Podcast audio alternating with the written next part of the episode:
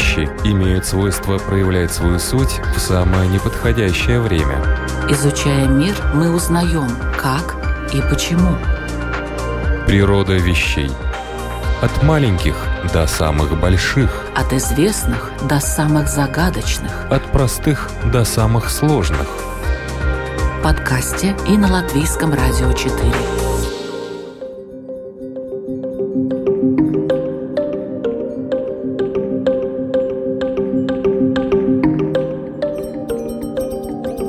Приветствую вас, любители узнавать новое об уже известном. Программа «Природа вещей» у микрофона Людмила Вавинска. Компьютерный монтаж Ингрида Бедела, музыкальный фон от Кристины Золотаренко. Я напоминаю, что это постоянная наша команда, которая работает на Латвийском радио 4 над программой «Природа вещей». Ну и о теме в ближайшие полчаса.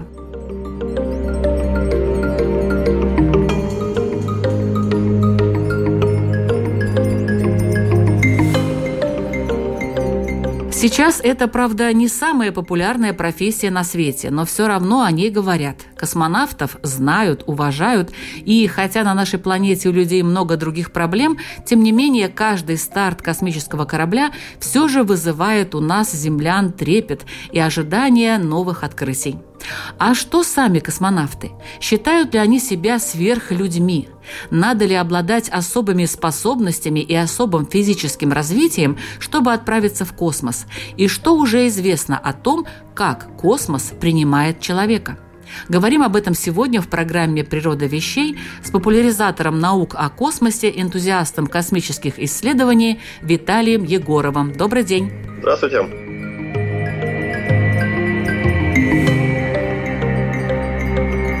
Насколько ученым вообще интересно, ну, скажем так, наличие в космическом аппарате человека? Могут ли они без него обойтись, а вообще что он там делает? И что сейчас изучают в невесомости?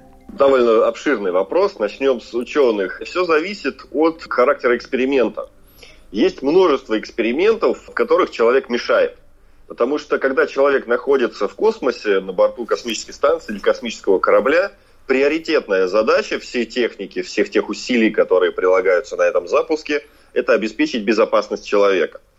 И всегда наука идет на втором плане.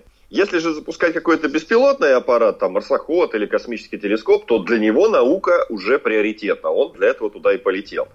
Любой же космический аппарат это прежде всего средство безопасности для человека, и только потом уже какое-либо дополнительное техническое средство, испытательное, наблюдательное или вот научное. С другой стороны, человек в космосе – это крайне уникальный, незаменимый никакими роботами инструмент, который позволяет проводить очень сложные эксперименты. Космонавт сам по себе, ему не обязательно быть ученым, но при этом он должен быть хорошим лаборантом, способным проводить множество экспериментов в интересах разных групп ученых.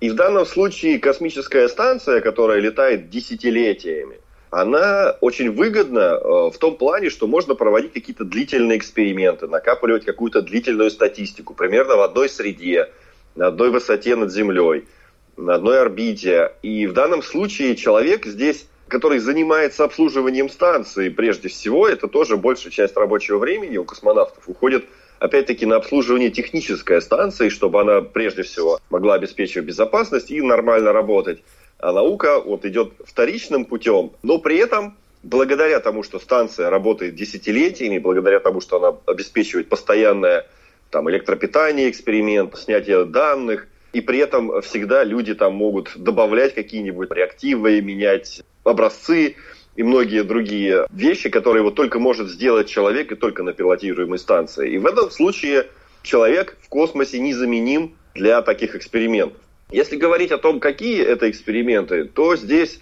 есть несколько направлений. Есть там инженерные исследования, которые направлены на изучение каких-нибудь приборов, экспериментов, каких-то испытательных образцов, которые потом можно применять уже в беспилотных средствах. Это большая доля исследований. Есть исследования Земли, потому что они летают над Землей и могут проводить постоянные наблюдения. При этом человек в космосе, он гораздо более гибкий, чем космический аппарат – если нужно, например, что-то сфотографировать, что-то быстро протекающее, например, извержение вулкана возникло, человеку это гораздо проще сделать. Ему можно позвонить на станцию, сказать, ты сейчас пролетаешь над вулканом с фоткой, Для спутника это нужно написать программу, отправить ее. Ну, в общем, гораздо сложнее. И по времени больше затрат будет. Также космонавты занимаются исследованием космического пространства вообще. У них там нет телескопов, которыми бы они наблюдали звезды. Но есть другие инструменты, там связанные либо с экспериментами, связанными с физикой невесомости. Например, российский длительный эксперимент еще на станции «Мир» проводился, потом на МКС, называется «Плазменный кристалл». Его исследование проводится по поведению пыли в плазме и в невесомости. На Земле этот эксперимент провести нельзя. И это, хотя казалось бы, что там пыль какая-то в невесомости, но именно из пыли в невесомости собираются звезды и планеты. Мы все созданы с вами в процессе с, э, взаимодействия пыли в невесомости и в вакууме. Поэтому эти эксперименты такие имеют именно фундаментальное значение, которые позволяют определить, как вообще наша звезда, наша планета, Солнечная система, и в конце концов мы с вами сформировались из той самой пыли в вакууме. Есть также исследования, тоже это фундаментального характера, частично фундаментального, частично прикладного, связанные с исследованием космической радиации. Если исследуются тяжелые заряженные частицы, которые летят откуда-то из космоса, то здесь исследуется их источник. То есть ученые пытаются определить, какие процессы в дальнем космосе привели к масштабным выбросам радиации, которые вот там долетели до космической станции. И для этого есть специальные приборы, спектрометры, которые позволяют и направление определять, и энергию заряженных частиц.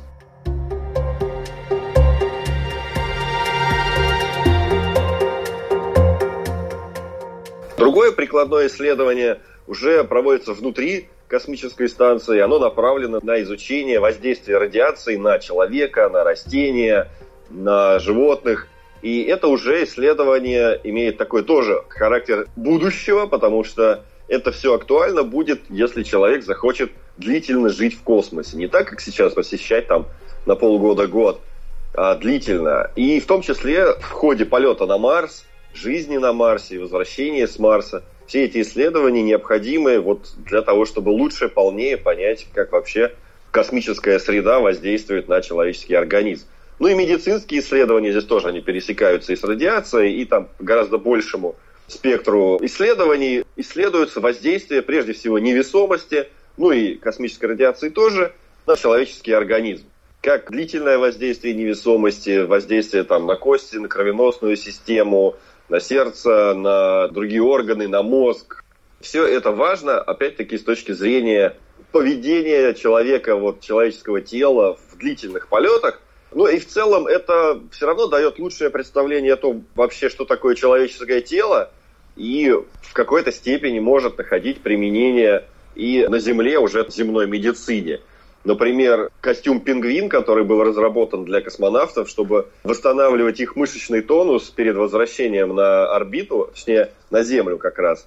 Его модернизировали, и сейчас он может применяться в медицине для восстановления мышечного тонуса людей, которые длительное время провели в постельном режиме, в больнице где-нибудь. И вот чтобы их тело было снова готово к противостоянию силе земного притяжения, они вот э, облачаются в такие костюмы, которые пришли к нам из космоса. Примерно эти направления, хотя есть, конечно, больше, там есть медицинские эксперименты, связанные с кристаллами. Кристаллы белка выращиваются в невесомости, и таких кристаллов на Земле не вырастить, и поэтому медицинские эксперименты тоже входят в состав вот именно медицинские, связанные не с земной медициной, а с производством лекарств или исследованием свойств лекарств, воздействующих на человеческий организм. Этим тоже космонавты занимаются. Ну и сейчас еще можно вспомнить одно исследование, такое перспективное. Это 3D-биопечать в космосе, то есть сборка невесомости из отдельных клеток, стволовых клеток или каких-то тканей, уже более сложных структур, еще не органов, то есть напечатать какую-нибудь печень или сердце в космосе пока нельзя, но уже отдельные элементы, там элемент хрящи, например, который попроще в своем строении, такое уже становится ближе к реальности. И в ближайшие годы исследование в этом направлении будет проходить гораздо интенсивнее. Наверное, такие эксперименты проводить довольно сложно, и надо космонавтам обладать определенными знаниями, навыками. А как сейчас отбирают и готовят космонавтов? Ну, что касается проведения экспериментов, тут главный навык – это уметь читать инструкцию и четко ей следовать. То есть, в принципе, это задача ученых, как раз запускающих космические эксперименты в космос, сделать так, чтобы с включением этого эксперимента разобрался человек, даже который далек от этой науки. Чтобы запустить и провести медицинский эксперимент в космосе, космонавту не надо иметь медицинское образование. Что касается подготовки и способностей. Ну, во-первых, нужно техническое образование. Либо летчик должен быть, летное образование и подготовка соответствующая. Либо техническое, э, инженерное. Ну, это может быть и физика, и инженерное дело. Но это приоритет. Был один набор, когда пытались набирать более широко специалистов. Кстати, буквально на днях Анна Кикина вернулась из космоса. Она как раз полетела, э, российская космонавтка на американском корабле Crew Dragon полетела. И она была как раз из того самого набора. И когда ее набрали в отряд космонавтов, она была ведущей на радио. И при этом она смогла полететь в космос. Но это вот уникальное явление было. Безусловно, должно быть хорошее здоровье, даже можно сказать отличное. Но для этого не обязательно быть кандидатом в мастера спорта или какие-нибудь выдающиеся спортивные достижения иметь. Реально, конечно, прежде всего должен быть здоровый организм. Ну, там какая-то физкультура, конечно, полагается, но не олимпийского резерва, э, но, скажем, уровня отличных оценок в школе на уроках физкультуры или в институте на уроках физкультуры. Тогда получается, что ну, очень многие могли бы стать космонавтами. Но да. дело в том, что там еще подготовка идет определенная. Здесь мы говорим только о вступлении в отряд космонавтов. Конечно, каждый космонавт перед полетом несколько лет готовится, но перед этим еще нужно попасть в отряд космонавтов. И здесь я рассказываю о тех требованиях, которые стартовые нужны. Ну и потом нужны всякие такие вещи, что нужно потратить около полугода на то, чтобы собирать справки, и не каждый человек, занятый там на работе, имеет возможность постоянно мотаться по врачам, медкомиссиям, проходить отборочные комиссии. То есть человек только чтобы попытаться попасть в отряд космонавтов, подать заявку, должен потратить, ну, там, не менее полугода своей жизни. И это тоже уже далеко не каждому дано. Потому что есть и семья, и все остальное. Природа вещей. От малых до самых больших, от известных до самых загадочных, от простых до самых сложных. В подкасте и на Латвийском радио 4.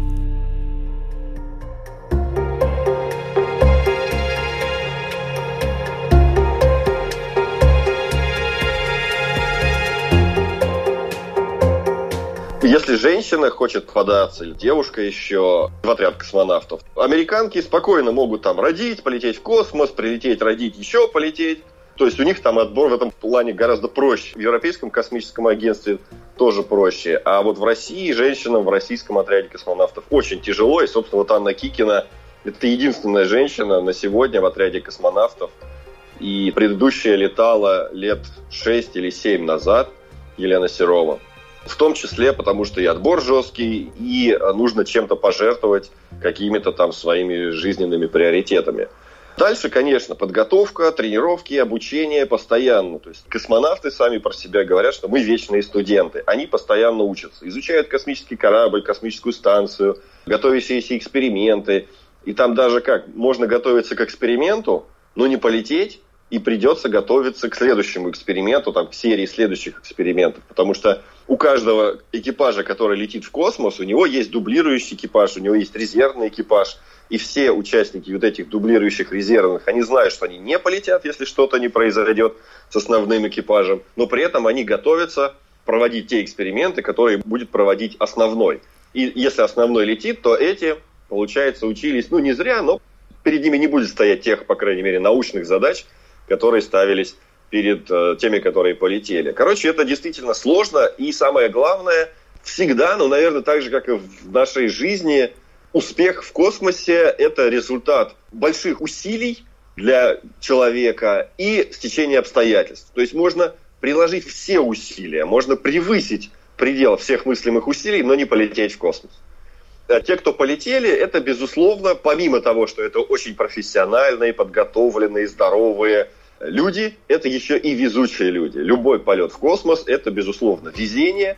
И в данном случае, вот с той же Анной Кикиной, например, просто каким-то чудом она смогла полететь. В 22 году россиянка на американском корабле.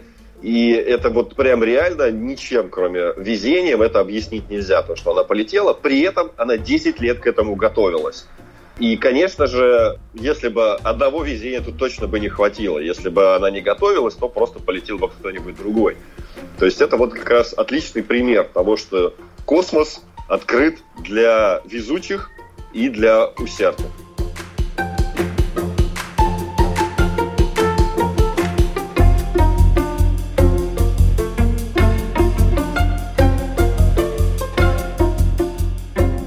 А с какими проблемами сталкиваются обитатели, скажем так, космического корабля?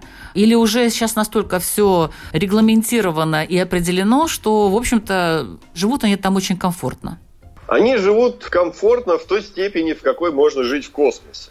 Невесомость – это главная проблема для людей, ну и для приборов тоже в космосе. Все остальное, поддержание атмосферы, температуры, это достаточно относительно. Конечно, простые технические решения, ну и там система терморегуляции на станции работает успешно, хотя иногда там происходят сбои, но в целом есть резервирование, есть различные способы. Короче, противостоять невесомости – это самое сложное. Во-первых, там первые две недели в космосе большинство людей, которые летят в космос, не все, но большинство переживают так называемую космическую болезнь. Это как морская болезнь, только хуже. В это время организм перестраивается, адаптируется к жизни в невесомости. В дальнейшем они, там, если экипаж летит полгода или больше, они должны по 2-4 часа в сутки заниматься физкультурой. Бегать, приседать специальным нагружающим прибором, тренажером, педали крутить на велотренажере. В общем, поддерживать свои мышцы в тонусе, как раз потому, что придется когда-то возвращаться. То есть на тот момент это кажется неактуальным, потому что, ну, зачем мне мышцы, все и так, там пальцем оттолкнулся и полетел. Но если не делать подобного месяц-два, то возвращение на Землю может уже быть очень тяжелым или даже фатальным. Хотя, конечно, таких случаев не было, но медики регулярно следят за космонавтами. Если они отлынивают от физкультуры, им напоминают, что давай-ка ты в тренажерный зал. Конечно, там тренажерных залов нету, но необходимые инструменты есть. Проблемы и с гигиеной в этом плане тоже, прежде всего, от невесомости возникают. Банально умыться – это уже сложность, зубы почистить, голову помыть, ну, вообще помыться. Все это приходится делать, мыть тело и волосы приходится при помощи влажных полотенец, ну, или там влажные салфетки иногда говорят. Салфеткой особо не намоешься, но там есть только руки протереть. А вот все тело – это полотенце.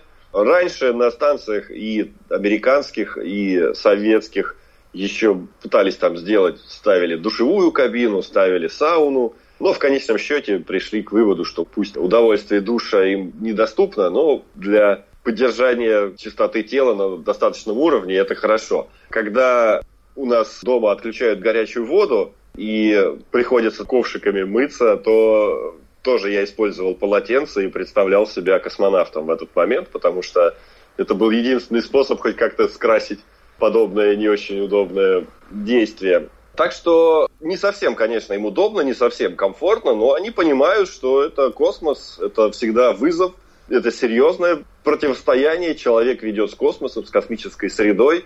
И здесь оно противостояние идет и с точки зрения технических решений, медицины, ну и с точки зрения вот таких каких-то совсем уж банальных бытовых вопросов, с которыми тоже приходится мириться, и это тоже часть этого противостояния человека и космоса. Но там же еще радиация присутствует космическая, она тоже влияет на человека. Космическая радиация незначительно влияет на человека. Реально на сегодня не прослеживается никаких последствий воздействия космической радиации на людей. Хоть на тех, которые на Луну летали, хоть на тех, которые по полгода, по году летали на низкой околоземной орбите. На Луне, конечно, радиация повыше, но туда люди летали не дольше, чем на две недели даже считая путь туда-обратно. Хотя как раз с астронавтом лунным у них там проследили какую-то повышенную частоту смертей, связанных с сердечными заболеваниями, но пока причины этого не определили. Ну, там статистика довольно маленькая, потому что мало людей летало.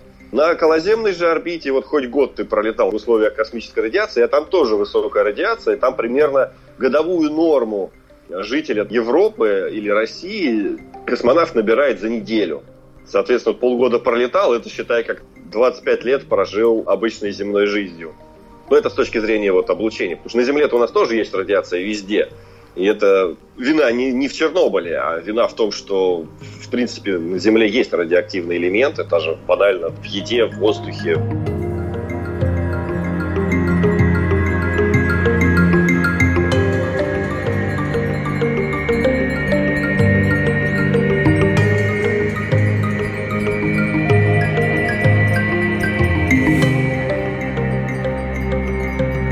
Конечно, для инженеров головных болей космос создает гораздо больше. Система терморегулирования, поддержание атмосферы, во-первых, давления атмосферного, состава атмосферного воздуха. Есть такой астронавт американский Скотт Келли, он написал книгу «Стойкость», «Endurance». Она на русский переведена, на английском тоже, я думаю, в Европе можно приобрести. Рекомендую почитать, она довольно содержательна тем, кто интересуется как раз вопросом жизни человека в космосе. И вот там Келли очень э, сильно бился с проблемой повышенного содержания углекислого газа в атмосфере. У него голова болела, и он постоянно ЦУП доканывал, что вот я говорю, что много углекислого газа, ему говорят, да нет, оно в пределах нормы, а он все равно страдал. То есть это вот тоже проблема. И поддержание температурного режима проблема. Несколько лет назад на американском сегменте были проблемы с радиаторами. Вот сейчас в российских кораблях сначала в «Союзе» МС-2, потом в прогрессе МС-21. Прохудились радиаторы, вытек весь теплоноситель в космическом корабле, и это вызвало там проблемы. Сейчас экипаж не может на этом корабле лететь домой, поэтому остался еще на полгода дальше, ему на замену прилетел другой корабль. Короче, это тоже очень сложно, но в данном случае в штатный режим – когда космонавты вот летают, работают, занимаются спортом, они этим голову себе не забивают. Этим занимается Центр управления полетами. Потому что космонавты, когда летят в космосе, что кораблем космическим, что космической станцией, они не управляют. Крайний случай это когда там ручная стыковка. Такое происходит раз в несколько лет, когда по какой-то причине отключается автоматика. Все другое время их как воздушный шарик на веревочке с земли ведут, и контролируют все перемещение, дают команды управления, все с Земли. И в этом плане, конечно, проекты полета на Марс или даже возле Луны космическую станцию, они сложнее, потому что вот этот контроль с Земли, он уже будет осложнен, то есть это тут уже нужно переходить на новую парадигму управления подобными пилотируемыми миссиями. И это вот вызов для нового поколения космических инженеров. Но профессия космонавта, это, хотя требуется им летная подготовка, но они крайне мало пилотируют, как я уже сказал, там один из нескольких космонавтов раз в несколько лет удается вообще порулить космическим кораблем в космосе. А так, они научные лаборанты, они электрики, они системные администраторы, они сантехники, они выполняют все задачи, которые необходимы выполнять, чтобы вся эта система сложнейшая под названием Международная космическая станция работала и обеспечивала возможность работы людей э, внутри и безопасно, и эффективно. И космонавт – это отдельная профессия. Туда приходят летчиками или инженерами, а в результате многолетней подготовки становятся космонавтами. И это вот такой действительно универсал. Дерзкие теории, смелые гипотезы. Предположения, которые завтра могут стать аксиомами. Природа вещей. Программа обо всем, что нас окружает –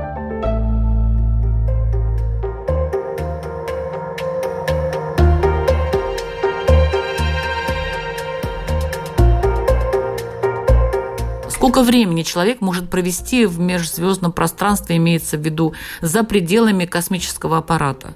Ну, межзвездное пространство пока для человека далековато, до него 6 миллиардов километров лететь, а пока Международная космическая станция находится на расстоянии 420 километров, там, где космонавты выходят в открытый космос, это называется околоземное пространство. Оно отличается, например, от межпланетного пространства, которое присутствует там на Луне или по пути к Марсу, и оно отличается от межзвездного пространства. Если говорить про межзвездное пространство, как в фильме, например, в фантастическом «Пассажиры», они там летели в межзвездном пространстве, из космоса пошли в скафандре, то там, конечно, как раз с точки зрения радиации все гораздо хуже, чем внутри Солнечной системы и в околоземном пространстве.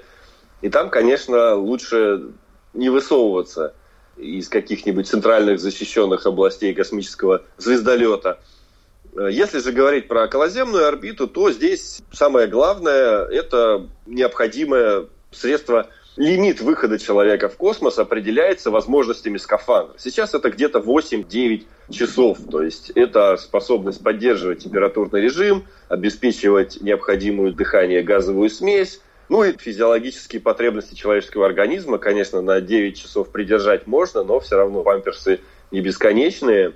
И в этом плане вот это ограничение, ну вот, по-моему, рекорд мировой, по-моему, 9,5 часов или около того получилось человеку в космосе, в скафандре проработать. Если говорить про полет в космосе внутри космического корабля, то на сегодня рекорд 437 суток. Это беспосадочный полет Валерий Поляков – как раз недавно он скончался, но летал в космосе он в 90-х годах, то есть не менее 25 лет после этого полета он вполне успешно прожил и показал, что человеческий организм способен адаптироваться сначала к условиям космоса, а потом почти полтора года пролетал, а потом вернуться на Землю и продолжать успешно жить, жизнедеятельность. И здесь пока так. И если говорить про межпланетное пространство, там опять-таки тоже полет на Марс, например, Ученые посчитали сейчас, что относительно безопасно, но, по крайней мере, в допустимых пределах, можно слетать на Марс, побыть там несколько месяцев и вернуться обратно на Землю. За это время человеческий организм по облучению наберет дозу, которая для космонавтов считается предельно допустимой. То есть они могут там несколько лет летать на МКС и набирать дозу. И вот суммарно вот этот предел – будет достигнут. На сегодня ни один космонавт не достиг этого предела. Но вот если слетать на Марс и вернуться, то как раз вот этот предел выйдет. То есть получается космонавт на Марс может слетать один раз. По крайней мере, по современным медицинским требованиям по безопасности работы человеческого организма в условиях радиационного воздействия.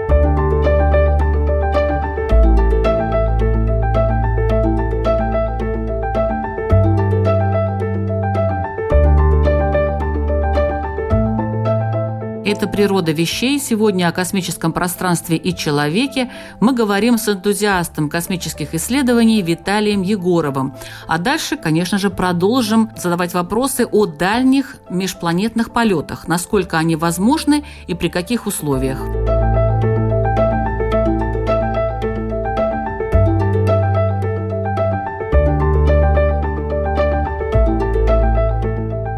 Когда, Виталий, мы полетим к Марсу, а потом я и следующую назову цель? Ух, никто не знает, когда мы полетим к Марсу.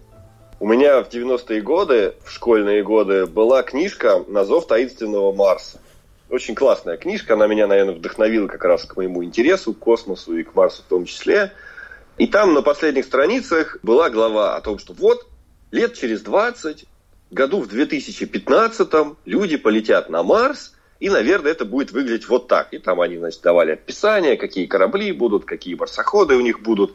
И тогда я такой подумал, ё-моё, 20 лет еще ждать. Ну ладно, я терпеливый, дождусь. Приходит 2015 год, и ничего не происходит. Марсоход Curiosity, конечно, классный, но это далеко от того, что мы ждали в 90-е годы или еще раньше. Далеко от того, что ждал там Сергей Павлович Королев. Он сам уже начинал марсианский модуль, перелетную марсианскую экспедицию проектировать. Поэтому здесь мы явно тормозим, и сейчас пообещать сказать, что через 20 лет люди полетят в космос, я просто не хочу, чтобы следующее поколение интересующихся космосом оказалось в такой же ситуации, обманутых в своих ожиданиях. Так что на сегодня наиболее проработанные проекты полета на Марс есть у американского космического агентства НАСА и у американской частной космической компании SpaceX. Они каждый по-своему продумывает эту миссию, и, если честно, SpaceX и вот владелец ее Илон Маск, который главной движущей силой вот этого полета на Марс выступает для своей компании, они продвинулись дальше к этому полету, приблизились ближе, скажем так, чем тоже американское космическое агентство, потому что НАСА, они больше проектированием занимаются, спроектируют что-нибудь, посчитают, убедятся, что это стоит баснословных денег – и отложат еще на 10-20 лет. Потом снова подойдут к этой задаче, снова посчитают, снова отложат. Маск же выбрал другой путь, он более длинный, более сложный, но при этом более надежный, когда он рассчитывает не на те деньги, которые ему просто дадут с государства, чтобы он полетел на Марс. Он рассчитывает заработать эти деньги. И вот ту многоразовую систему ракетную Starship, которую он сейчас разрабатывает для полета на Марс, он также ее рассматривает и для коммерческих запусков космических аппаратов, и для полетов людей туристами к Луне, и для даже перелетов пассажирских по Земле через космос, так быстрее получится. То есть все что угодно, лишь бы себестоимость этой ракеты стала как можно ниже, чтобы стоимость полета человека на Марс также снизилась. И на сегодня он прошел, ну, наверное, еще меньше 5% пути к реализации полета на Марс, но при этом этих 5% или этих 4% пока до него не прошел никто, и никто настолько не подготовился к этому полету. Поэтому рекомендую лишь следить за его активностью, за его деятельностью. Вот на сегодня это самый реальный, по крайней мере, самый убедительный полет, самое убедительное движение к полету, к Марсу. Ну, как я уже сказал, он порядка 10 лет, наверное, занимается этим проектом и прошел меньше 5%, так что дело это непростое и долгое. Тогда уже вопрос, а когда мы полетим к Сириусу, можно не задавать. Конечно, хотя его корабль называется Starship, то есть звездолет, звездный корабль, нам, конечно, до межзвездных перелетов еще мечтать и мечтать. Хотя человечество уже обладает несколькими звездолетами, то есть космическими аппаратами беспилотными, которые покидают Солнечную систему, развили третью космическую скорость, необходимую для покидания Солнечной системы, и улетают к звездам. Ну, правда, лететь они туда будут десятки тысяч лет. Поэтому мы точно не дождемся. Я надеюсь, люди, которые создадут потом в далеком будущем настоящие звездолеты скоростные, смогут догнать эти аппараты и просто смотреть на них как в музее. Но до этого еще очень и очень долго. У нас нет на сегодня никаких физических решений, позволяющих нам летать в межзвездном пространстве. То есть единственное решение, которое можно было предположить, это создать гигантский звездолет с толстенной защитой от радиации и просто забраться в него и жить там поколениями. Он так и называется, эта концепция «корабль поколений». И вот он будет лететь в межзвездном пространстве то, столетиями, тоже тысячелетиями, чтобы куда-нибудь когда-нибудь долететь. На самом деле, если так задумываться, наша Земля – это тот самый идеально разработанный корабль поколений – у нас есть несколько слоев антирадиационной защиты. Там есть гелиосфера, есть земная магнитосфера, земная атмосфера нас защищает. Мы на борту нашего корабля по имени Земля живем поколениями, и мы движемся в межзвездном пространстве с межзвездной скоростью вокруг центра нашей галактики.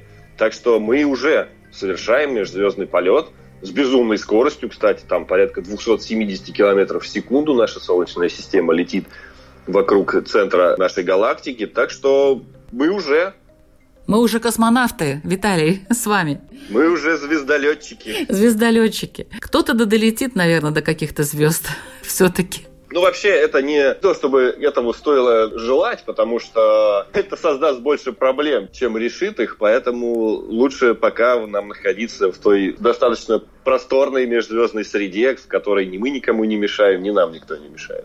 Спасибо за этот э, позитивный рассказ. Остаемся на Земле, а космонавты пусть летают вот тут около Земли, далеко не отправляются. Ну почему? До Луны можно слетать, до Марса можно слетать. Но вот дальше уже пока наша техника не позволяет.